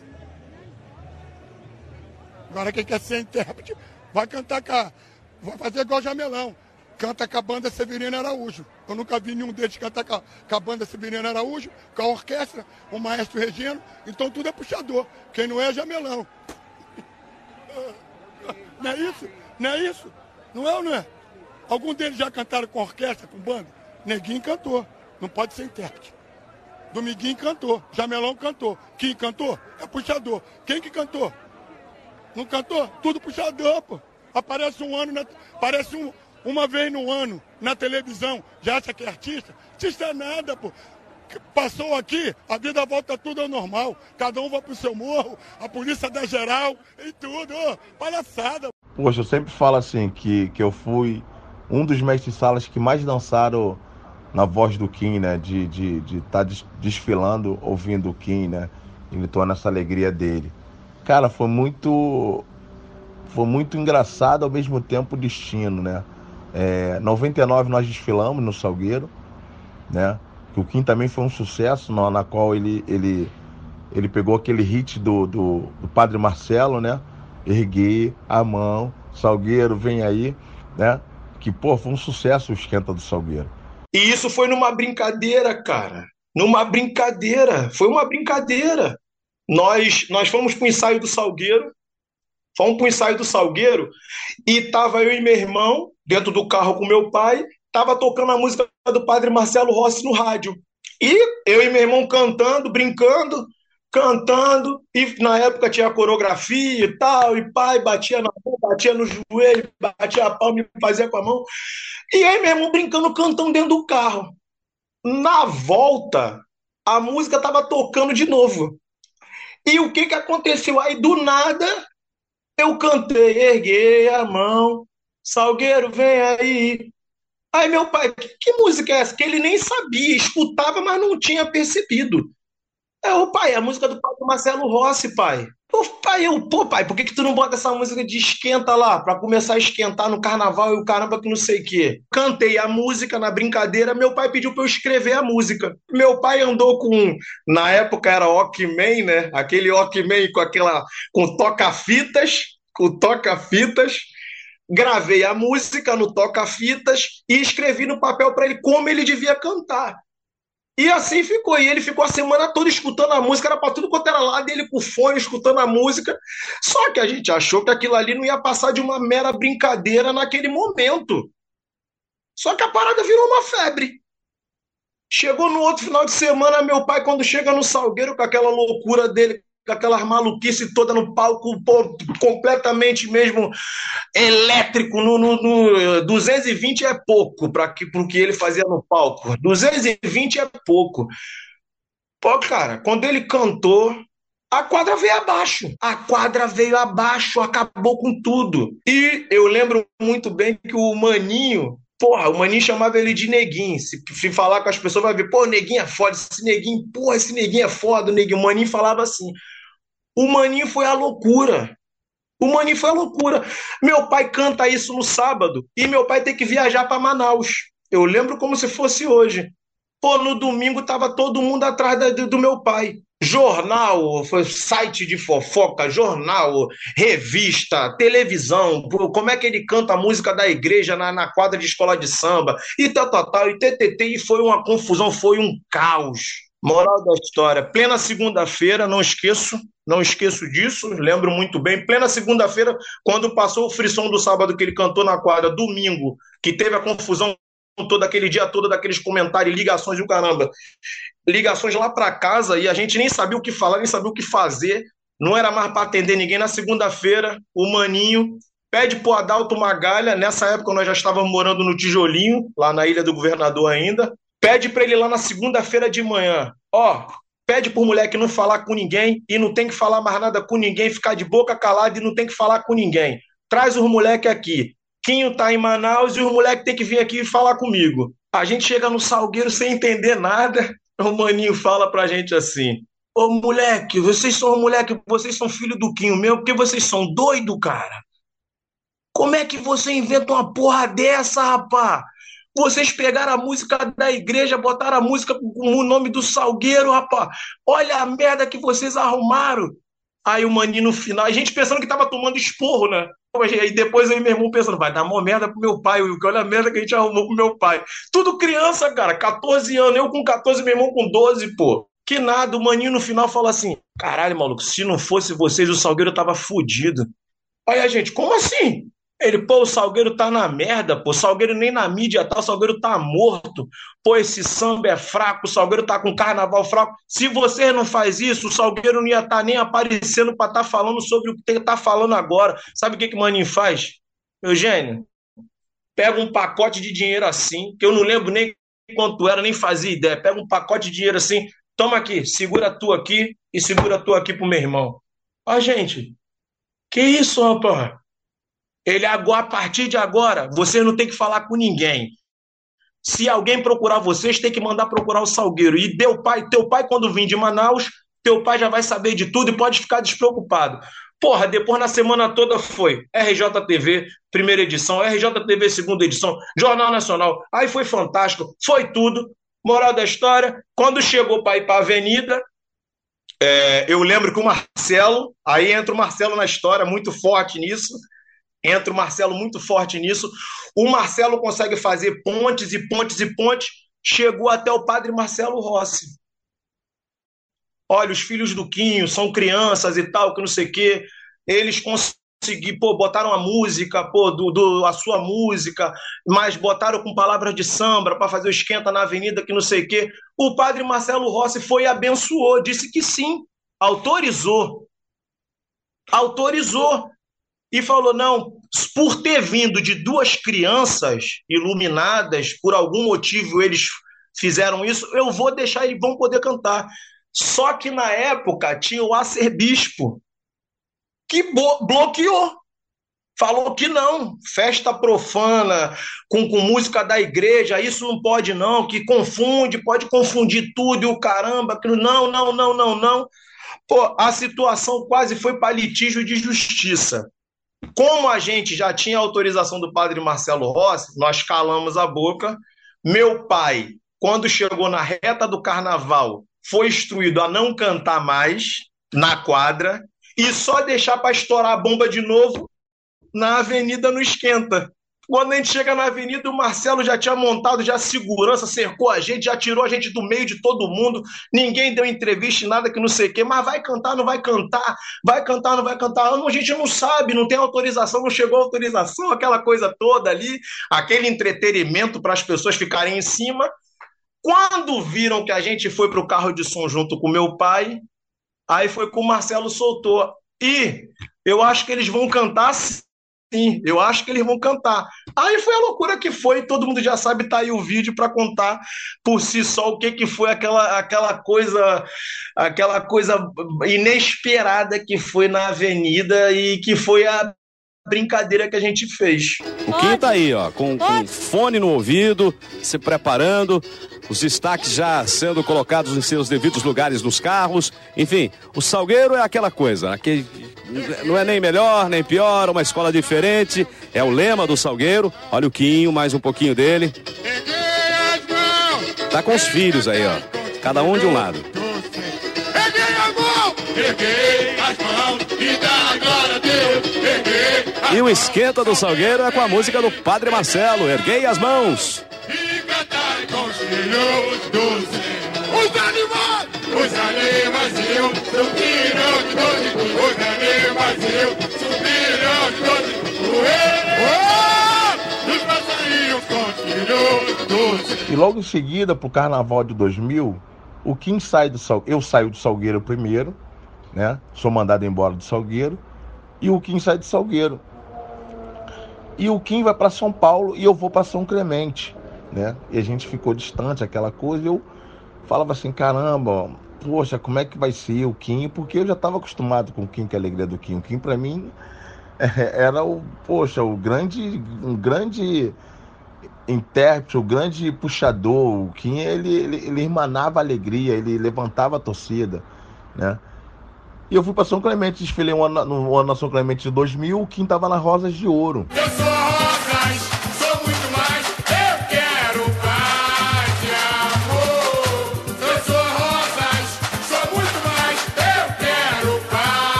Inclusive tem um momento que a gente conversando, né? Ele lamentando por não estar no carnaval do Rio. E ele fala para mim assim, primo, o momento mais difícil para mim é quando a gente pega aquele ônibus da aviação Cometa sozinho e pega a Dutra para poder chegar em São Paulo, mas com o coração partido, né? Porque a gente é oriundo aqui do Rio de Janeiro, nosso carnaval é aqui. Eu sou carioca, eu sou ilheiro, como ele falava. E de repente a gente está no outro estado. Aí o coração fica sofrido. Eu falei para ele, então faz o seguinte, semana que vem vamos pegar o ônibus junto. E vamos, vamos, vamos para São Paulo nós dois. Vou contigo. Aí ele, pô, tu vai mesmo? Eu falei, vou. Pô, eu duvido. Eu falei, vou. E na outra semana a gente tava indo para São Paulo junto. E posso dizer que eu fui assim né, o mais próximo dele de, de referência de amigo, família dele lá em São Paulo nesse período na Roda de Ouro. E logo em seguida, para o Carnaval de 2001, eu sou contratado para ir para Grande Rio. Quando eu chego na Grande Rio, né, voltando assim, já tinha passado um mês mais ou menos assim, é, eu entro, né, na sala onde que eu trabalhava lá, e estavam os patronos todos lá. Eles conversando, falando sobre, sobre intérpretes, né, que o Nego estava indo para o Salgueiro, para o Carnaval de 2021, e ele estava lá falando de, de, de, de intérprete, de, de porra, quem a gente vai trazer. Na época eles falaram do falecido Jackson Martins, falaram outros nomes, acho que era Preto Joia. E, e, o Nego, e o Nego tinha uma, uma, uma, história muito grande com a Grande Rio, o Nego, né? Se eu não me engano, o Nego tinha, já tinha de Grande Rio 10 anos ou 11 anos, não me recordo muito os anos. Mas eu sei que o Nego marcou muito a história da Grande Rio e eles estavam desesperados para substituir o Nego, né? Porque o Nego tinha ido pro Salgueiro. E eu, até por uma situação de, de, de, de amizade, de, de, de, de estar junto com o meu ídolo, de achar realmente que ele seria o intérprete ideal, eu dei uma opinião assim, mas com medo, né? Todos os patronos, estavam o Jaider, estava o Elinho, estava o Leandrinho, estava o Peraço, todos ali conversando, aí eu, pô, cara, porque vocês, o Quinho, eles, pô, o Quinho, como é que tá o Quinho? Eu falei, poxa, o Quinho tá legal. Eu não vi o Quinho, já tinha um tempo, quem estava em São Paulo. Aí ele, você sabe onde o Quinho mora? Eu falei, sei onde o Quinho mora. Eu nem sabia onde o Quinho morava na época. E eu falei, poxa, ele tem como você ir lá atrás do Quinho agora? Eu falei, claro, eu vou agora atrás dele. Aí saio, pego o carro, vou na quadra da União da Ilha. Chego na União da Ilha, eu falei, alguém vai saber onde o Quinho mora ali na ilha, alguém vai saber, o Quinho é da ilha. Chego na quadra da União da Ilha, explica a situação, pô, quero saber onde que mora o Kim, eu sou médico de sala da, da Filho Salgueiro, sou amigo dele. Hoje eu tô na Grande Rio, eu queria falar com o Kim, aí tinha um cara que morava próximo do Kim. O Kim tava morando no morro. Se eu não me engano, é no Bugiug, é no Dendê, é no Bugiug, eu acho. E o cara, pô, eu falei, meu irmão, entra dentro do carro aí, leva a gente lá. Aí o cara foi, levou. Ele, não, deixa o carro aqui, vou mandando. Aí eu me lembro que eu subi assim no morro, uma ladeira, eu começo a gritar. O cara falou, ele mora aqui. Aí eu, Quinho, Quinho. Poxa, aí ele bota a cara na janela. Ele, qual é de Clay? Me chamava de Clay. Qual é de Clay? O que foi? Eu falei, porra, desce aí, irmão. Aí ele foi, me abraçou, falei, irmão, não sei o que, caralho, quanto tempo? Eu falei, cara, poxa, é, tu quer ir pra Grande Rio? Tu é o cantor da Grande Rio se você quiser. Poxa, ele me abraçou, começou a chorar, caramba. Porra, irmão, eu tô. Aqueles, aqueles bordão dele, né? Aí ele, poxa, eu tô, eu tô. Eu tô, eu tô catando marisco aqui na Ilha da Ribeira, tô catando marisco aqui, eu tô fedorento. Você que caramba, poxa, você, você vai me trazer de volta pro Carnaval do Rio, que não sei o que. Eu falei, irmão, eu não fiz nada do que você merece, cara. Para mim você é o cara, para mim você vai dar uma ênfase na Grande Rio Poxa, a Grande Rio precisa de você e você vai ser a cara da Grande Rio. Aí boto ele dentro do carro, né? Levo ele lá no, no, no, no, no escritório, né? Onde, que, onde que, que os patrões estavam, os presidentes, e ele fecha na Grande Rio. Quando chegou lá, ele me ligou. Primo, tu sabe onde é o barracão da Grande Rio? Não era na cidade do Samba ainda não. O barracão da Grande Rio era ali na, na, onde, na binário do Porto. Aí fui para lá. Encontrei com ele num treino lá de fora. Ele, aí conversamos pra caramba, ele falou dos quatro samba que ele ia cantar e tomo de volta ao jogo. E me levou pra harmonia da Grande, da, da grande Rio, qual fiquei lá seis anos. Mais uma vez, ele lembrou de mim, ele me liga. Emerson, você quer vir comigo pra Grande Rio? Eu nunca tinha ido na Grande Rio na vida. Aí eu parei lá na Grande Rio. Cara, é, é um lugar tão aconchegante, é um lugar tão acolhedor que foi a Grande Rio para mim, para ele, uma escola, literalmente uma escola de vida, porque teve uns ensinamentos muito grandes. Profeta faz nascer do fogo alvorecer, irmão sou a verdade é você. Lá ele me sofre esse acidente ele foi mexendo uma água fervendo no radiador do carro. A água pulou nele, mas pulou no rosto, todo o lado esquerdo do corpo ficou comprometido, barriga, a perna, tudo. E eu tava fazendo um show com a Grande Rio, na Granja Comari. Quando chega um carro da Grande Rio lá com o pessoal para me buscar, que ele queria falar comigo, ele estava no hospital do Andaraí, no setor de queimados. E me levaram. E quando cheguei lá, deparei com aquela cena, né? O Kim todo queimado, todo queimado mesmo. E tinham que desfibrilar ele, né? Pra tirar aquela pele morta e tudo. E botaram ele dentro de um, de um, de um banheiro lá para dar o banho. E eu fiquei ali segurando a mão do Kim ali. E foi um momento pesado. E aí ele teve medo. Teve medo, teve medo de verdade. E eu te juro que também confesso que também tive. E aí nós ficamos o, a Grande Rio, né? Na figura do seu presidente de honra, Jair Soares, no qual a gente tem gratidão eterna até hoje. É, mandou, botou ele numa clínica chamada Interplástica na rua Sorocaba, em Botafogo. E como se fosse uma exigência, uma ordem, ele falou: Você vai ficar junto com ele.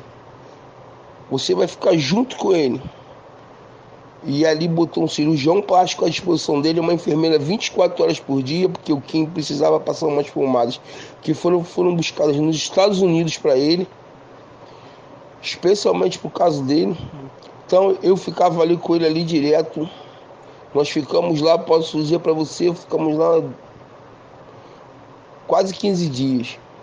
E era todo dia tirando a pele morta e passando pomada e fazendo a hidratação da pele. E nós ficamos lá e quem foi se recuperando. Me recordo que a gente teve a visita do falecido Jackson Martins.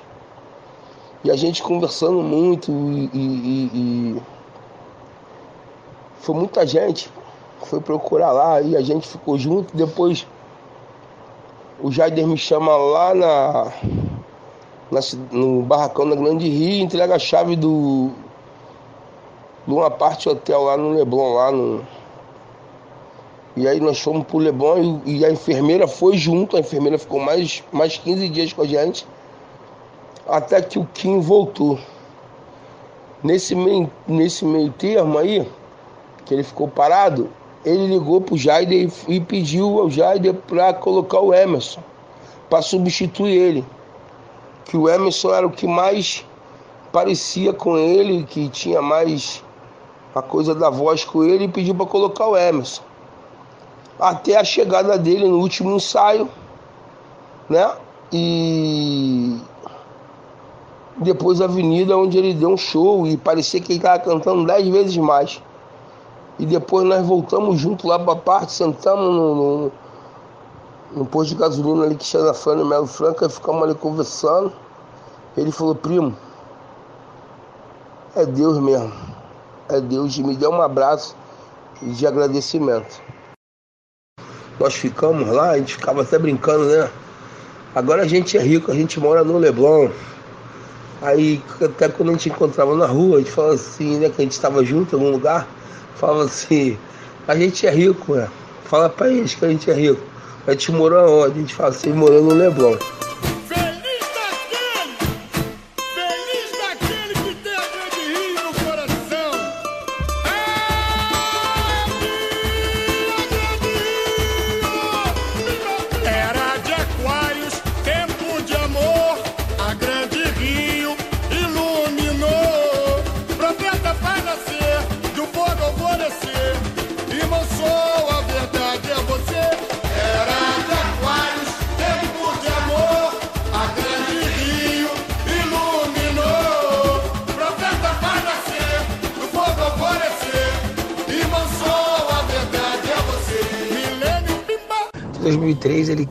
Voltar pro Salgueiro, porque o Salgueiro faria 50 anos. E o Maninho tinha feito convite para ele, para ele voltar. Ele, Emerson, vambora. Falei, cara, a gente aqui a gente vai separar porque eu me sinto tão bem aqui na Grande Rio. E eu quis ficar na Grande Rio. E eu acho que eu acertei. Eu fiquei lá por mais 16 anos. Virei o intérprete oficial. E eu fico na Grande Rio, fiquei, ele volta 2003, né? E eu continuo na Grande Rio. Voltou pro, pro Salgueiro. E me chamou para voltar com ele pro Salgueiro. Eu falei, primo, eu tô bem aqui na Grande Rio, eu vou ficar aqui mesmo. Eu me dava muito bem lá com o pessoal, vou ficar por aqui mesmo. Mas eu tava sempre com ele, a gente saía para almoçar, saía pra jantar, saía nas disputas de samba. É, às vezes ele tava duro, eu tava com dinheiro, nós tava com dinheiro, às vezes ele, eu, ele tava duro, eu tava com dinheiro, nós estávamos com dinheiro.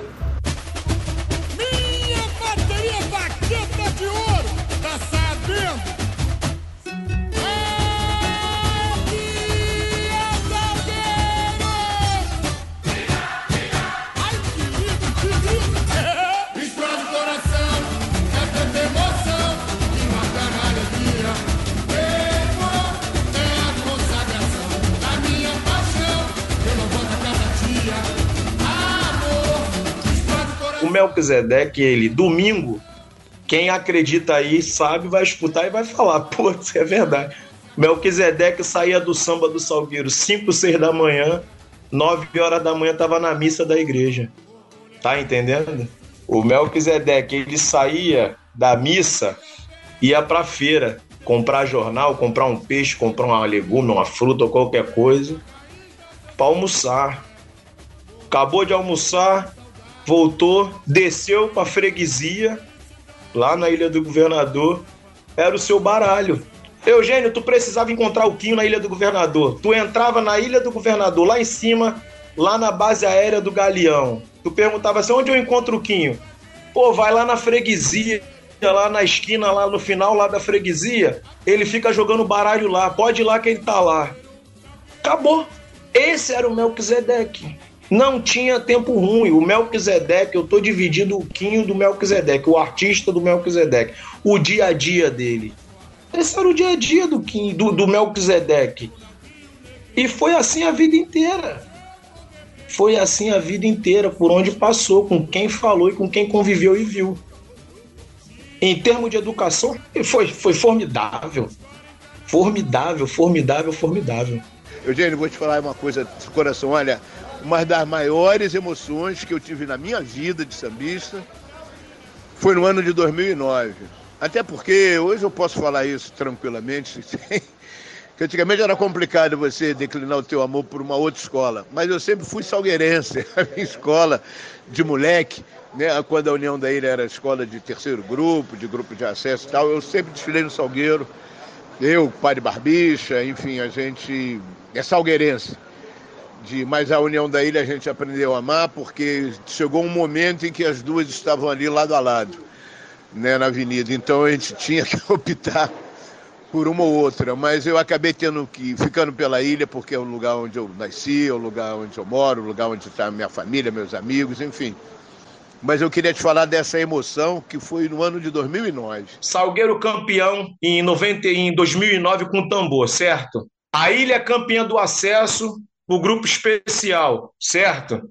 O Quinho comemora tudo que podia comemorar até certa hora, lá no, na paixão e no amor dele, mas ele depois ele vai até o presidente e diz assim: Eu preciso ir lá na ilha comemorar com o meu povo também. Isso são palavras deles porque eu, eu, eu posso falar porque eu vi e eu sei como foi. E nós saímos do Salgueiro em desespero, em desespero, para ir para a ilha. Porque ele queria estar tá na ilha para ver a ilha comemorar.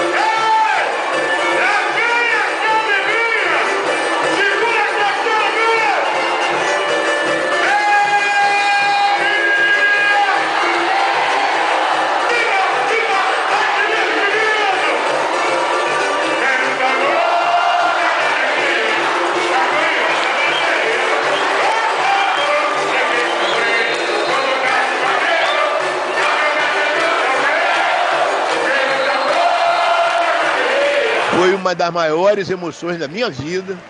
Olha, nós, eu e o Kim, nós trocamos um abraço tão fervoroso, tão carinhoso, tão coisa. Algumas pessoas documentaram isso até, porque nós, a gente é abraçado, chorando e felizes pelas nossas escolas terem sido campeão, porque o Kim era salgueirense e União da Ilha, ou União da Ilha e Salgueirense. 2010, no carnaval de 2011, eu volto pro Salgueiro. E ele, porra, de quem voltou? Meu irmão, meu irmão, meu irmão voltou, não sei o quê. Assim, eu fico até emocionado pela, pelo carinho que, eu, que ele tinha. E ele falava muitas coisas, né?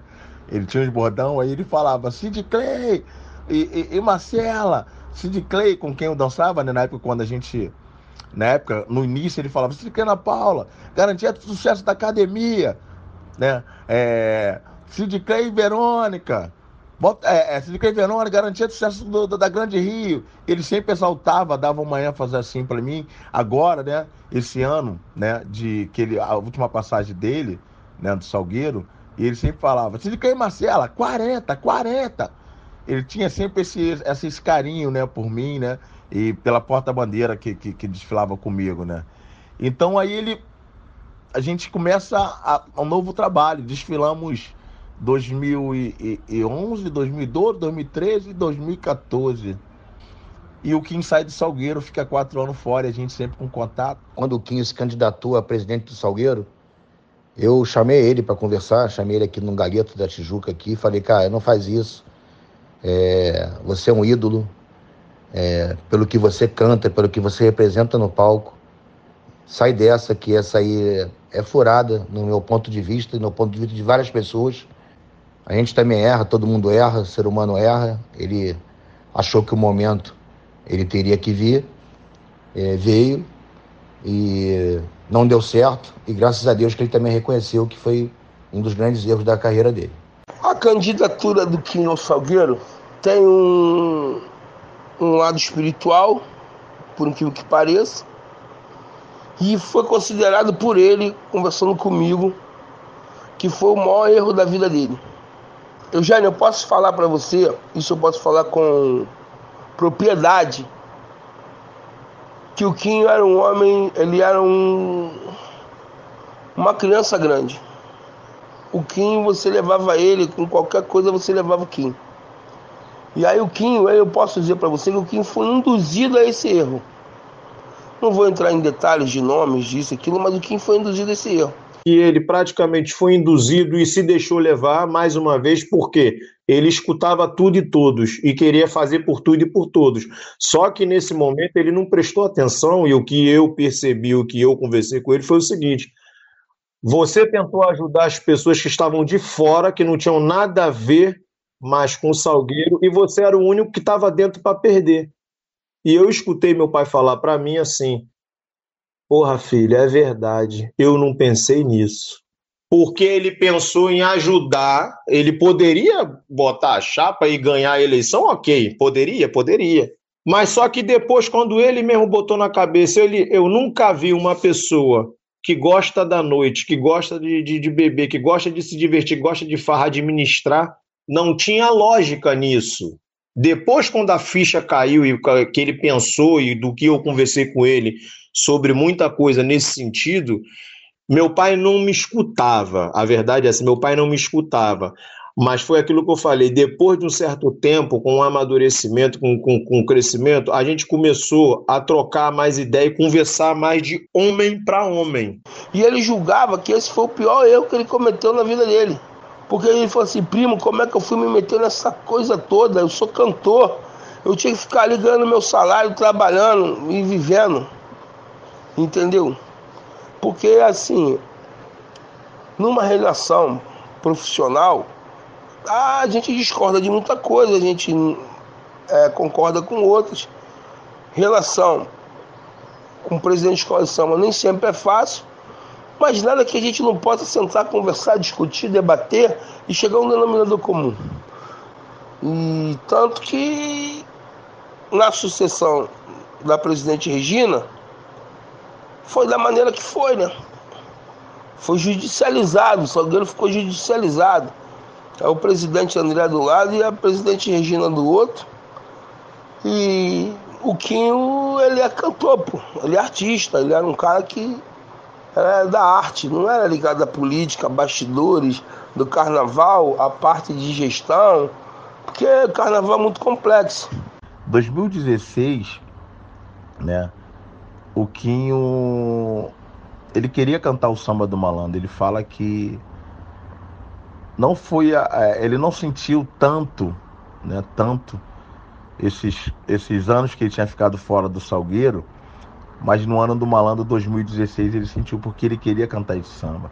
Em sonho, em realização, ele queria ter cantado muito esse samba, porque esse samba é, trazia trazia à tona justamente a, a, questão do seu Zé Pilintra. Na visão dele, era um samba que tinha que estar tá na voz dele de qualquer jeito. Mas pela alusão ao, ao espiritismo, ao seu Zé Pilintra, que era a entidade também que ele tinha um respeito enorme, é uma entidade que para ele também fez muita coisa na vida dele, entende?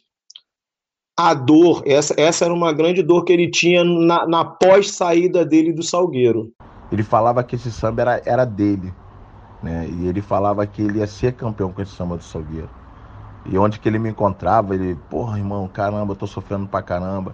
Eu lembro que no dia do desfile ele falou que ele foi fazer um show que ele não viu o desfile do Salgueiro. Ele não viu o Malandro Batuqueiro. O Edson, será que ele não tinha vontade de, desse período aí, voltar a cantar na União da Ilha? Eu não vou dizer que ele tinha essa vontade, o, o Eugênio. É, meu pai era muito justo em relação a isso. Entende? Meu pai sempre pensou assim: se lá tem alguém, não sou eu que vou lá tirar alguém que está lá, em qualquer agremiação. E tinha uma frase que ele usava muito: onde pinga não seca. Sempre está pingando para mim, eu não preciso estar tá como número um em escola nenhuma se eu estiver fora do carnaval. Para mim, tá pingando o ano todo. Eu tô sempre lá e cai, sempre fazendo show e fazendo minhas coisas. Então, ele tinha muito respeito e apreço por isso.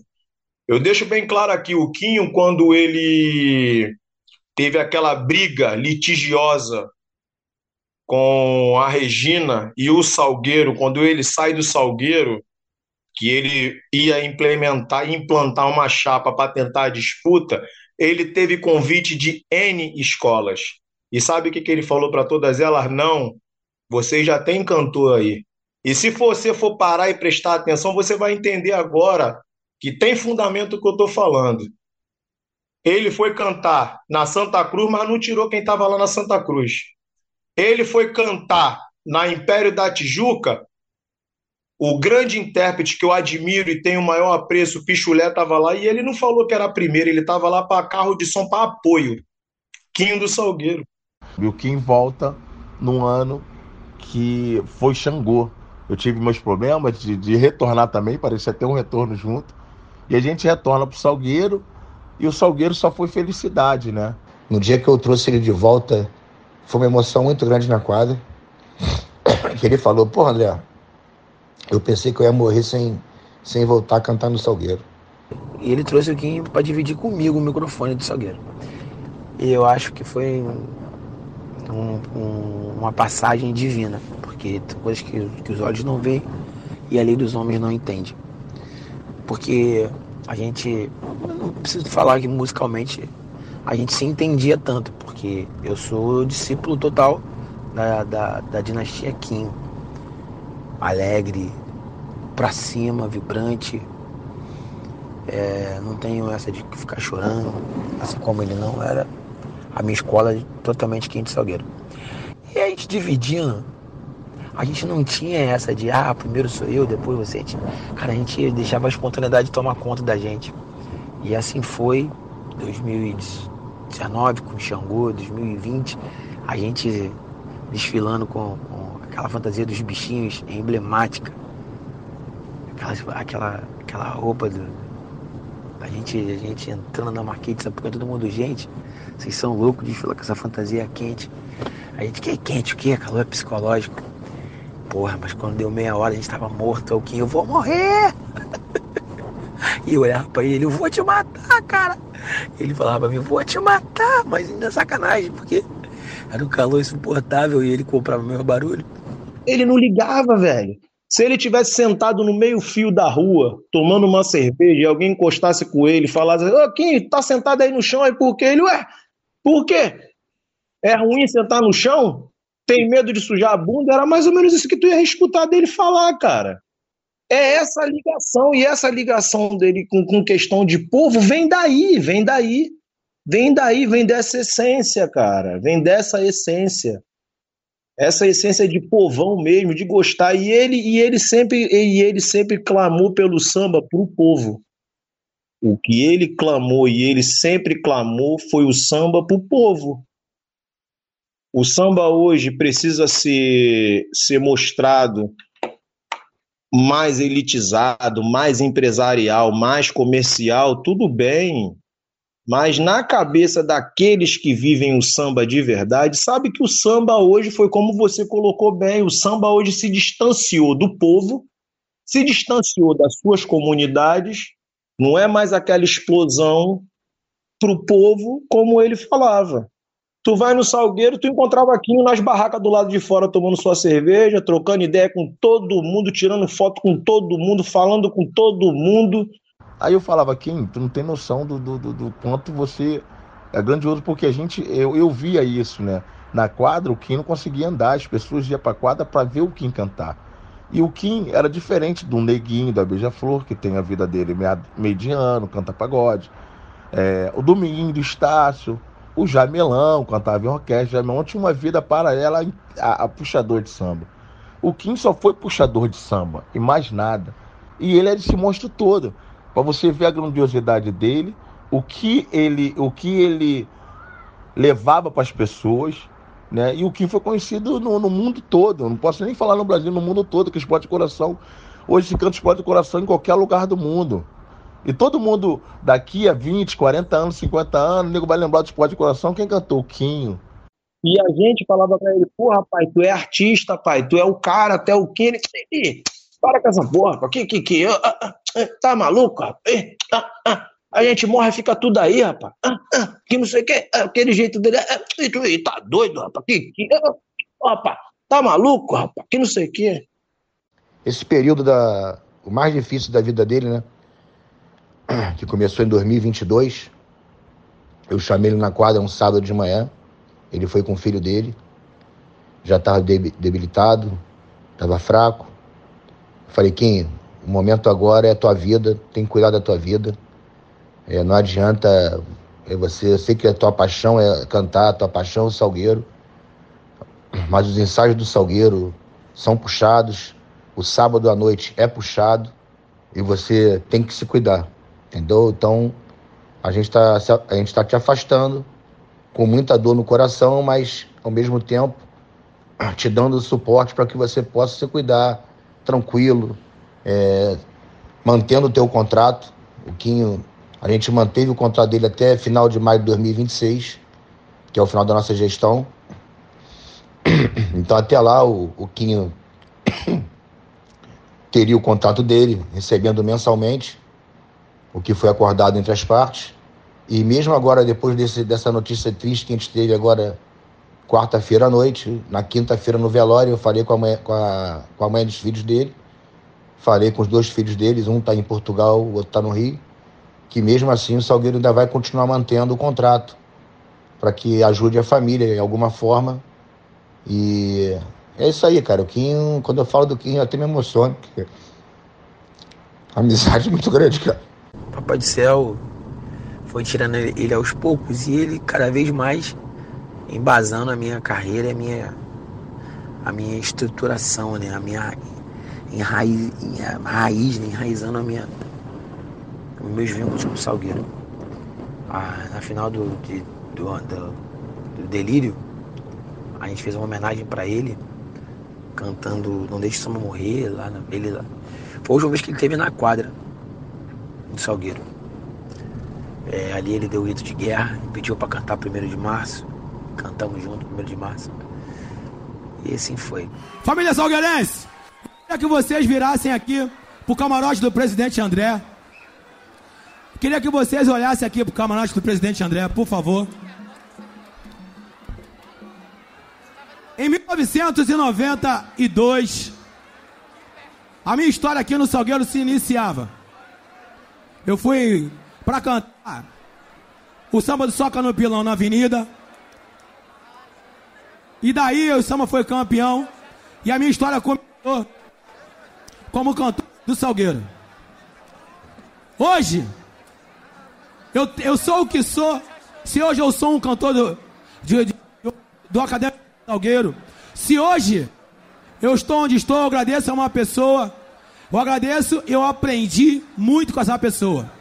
Entre idas e vidas, foram 31 anos de, de, de carnaval na Academia de Samba do Salgueiro.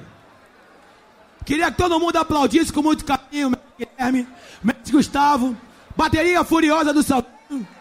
Com vocês, o meu professor, com vocês, o meu mestre, Quinho do Salgueiro!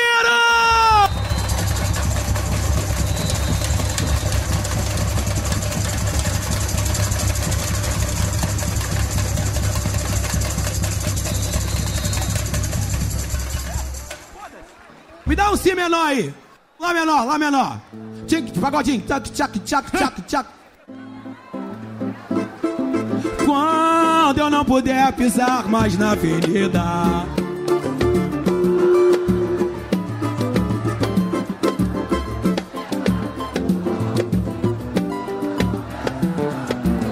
O meu anel de bamba. Mas quando Faz barulho um pouquinho do Salgueiro! Levar meu corpo.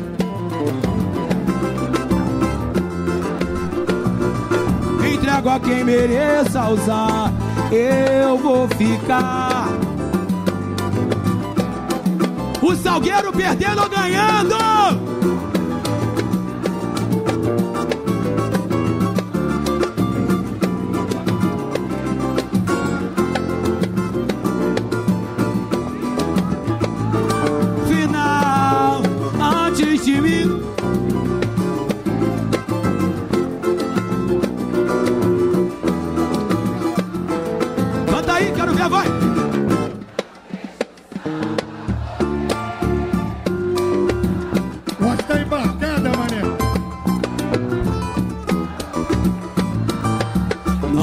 O samba morrer. Não deixe, não deixe. O morro foi feito de samba.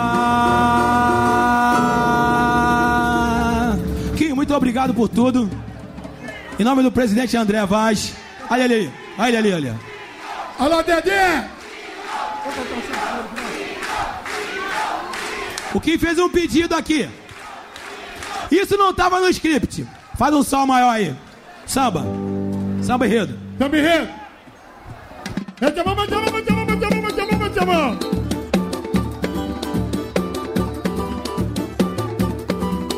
Valeu, Dias. Valeu, Academia de Samba de Salgueiro. Meu amor eterno.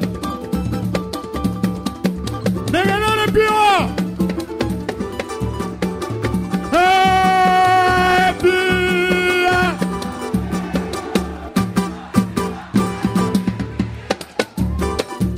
Primeiro de março, falta o passo pra ouvido. Eu não tinha voltava esse traço. Yeah, yeah.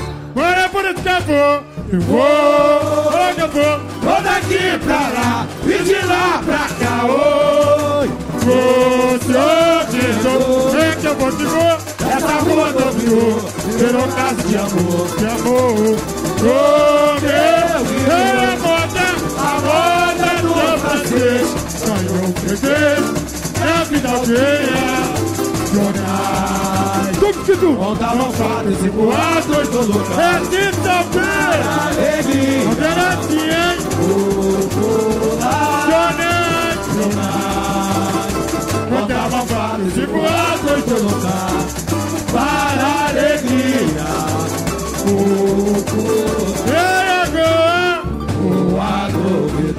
agora? entendo que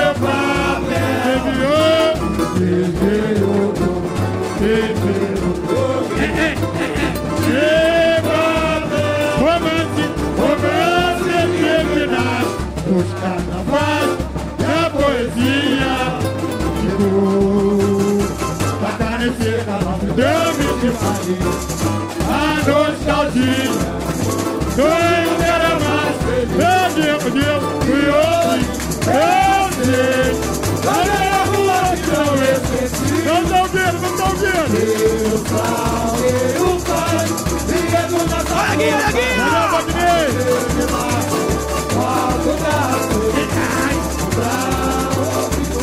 Pelo céu, voltava, esse traço.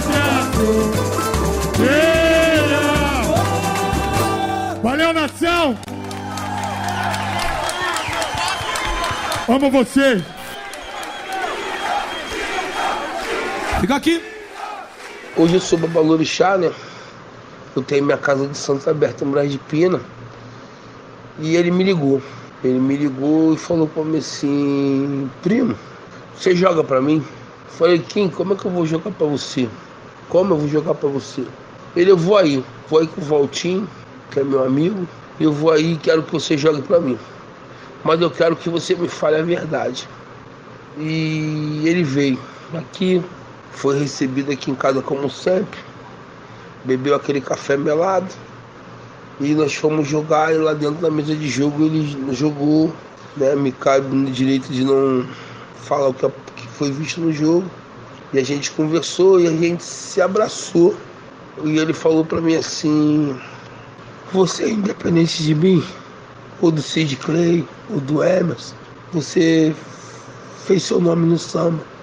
E tenho muito orgulho de você. Foi as últimas coisas que quem falou para mim aqui dentro da minha casa.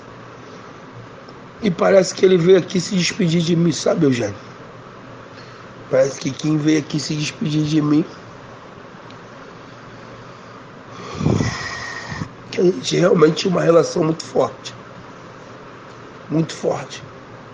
Quando um estava com um problema, o outro sentia, ligava e vice-versa.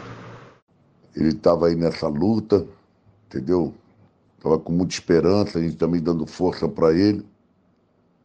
Mas enfim. Que ainda teve a chance no último carnaval de se despedir da Marquês de Sapucaí.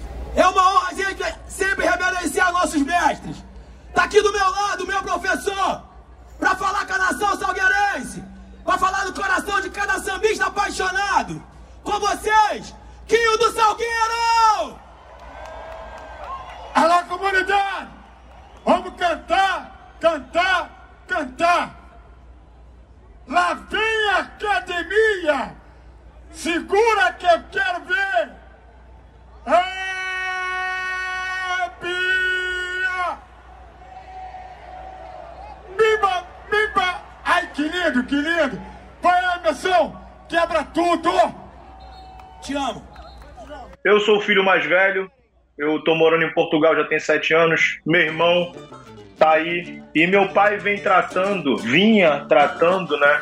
E fazendo tratamento e se tratando da, da, da, dessa doença há dois anos.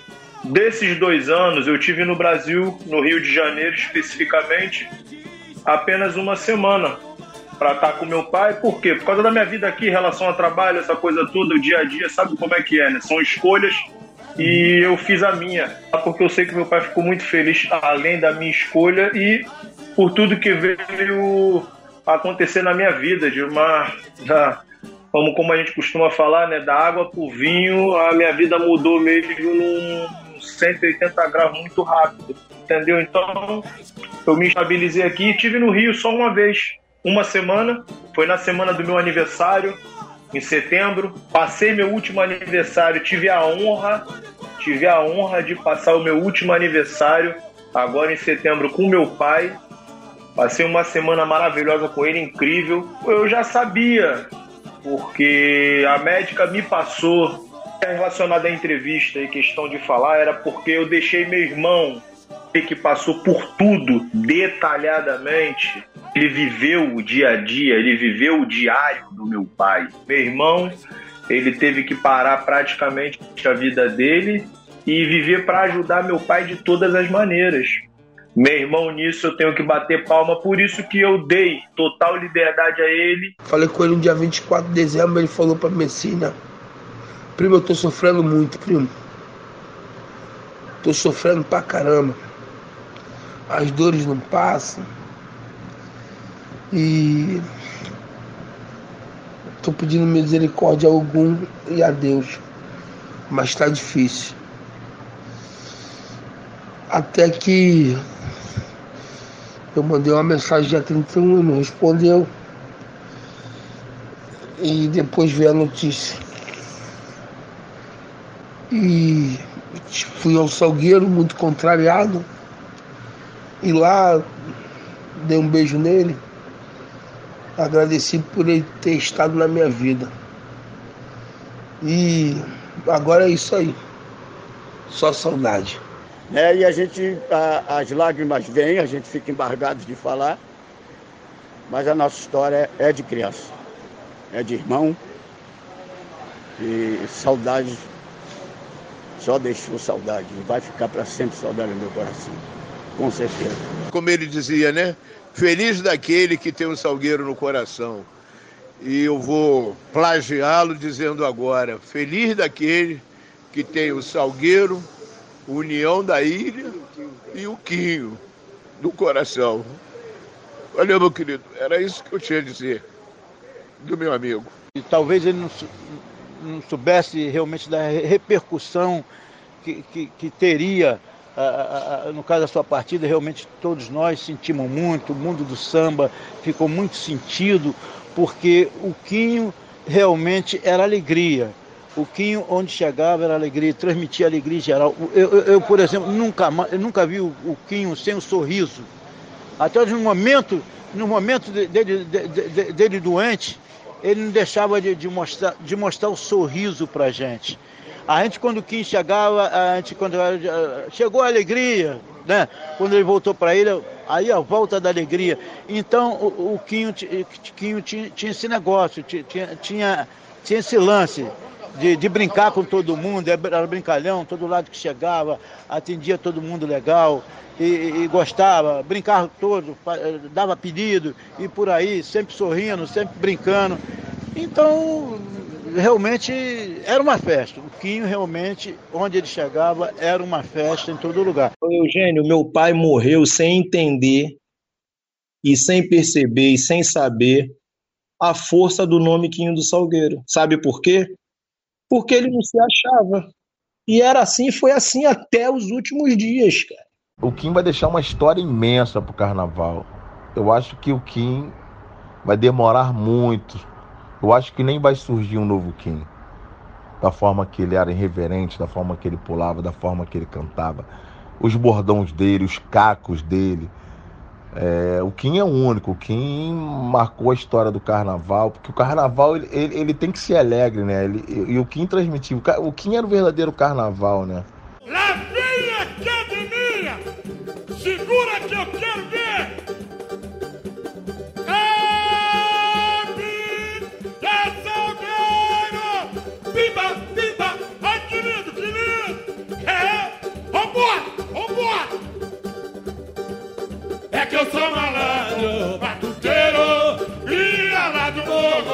do salteiro. Se não acredita, vem no meu samba pra ver o corpo vai comer. É que eu sou malandro, batuteiro, ia lá do morro, do salteiro. Vem no meu samba pra ver o corpo vai